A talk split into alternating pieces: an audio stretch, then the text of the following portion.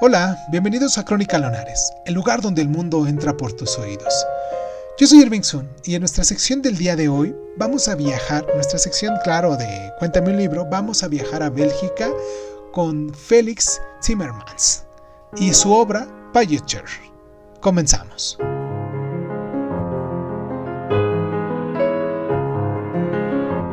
En el periodo de entreguerras, Félix Timmermans fue uno de los autores más exitosos de Flanders.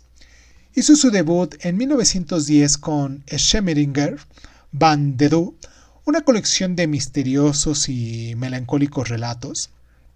Pero tras una grave enfermedad cambió por completo el estilo de Pagelter, una novela que puede considerarse un canto a la vida y que y en la que se aborda también el sistema social y religioso de su tiempo, cosa que no dejó de tener consecuencias, donde la Iglesia Católica obligó a Zimmermans a modificar los mm, pasajes de carácter sexual y hasta lo que fue 1966 no apareció la versión íntegra de esta novela.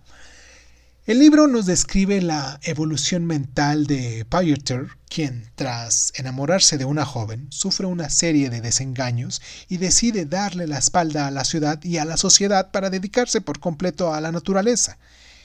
Y pues bueno, poco a poco empieza a disfrutar de la vida y a aceptar con alegría cada día que pasa con un don de Dios. Y por eso, por encima de todo, es lo que hace de Payolter un canto a todas las cosas buenas de la vida. Zimmermans se opuso expresamente a quienes entendían la novela como una interpretación personal de la realidad, y más bien desde un punto de vista, habría que considerarla como una manifestación del deseo, ¿no?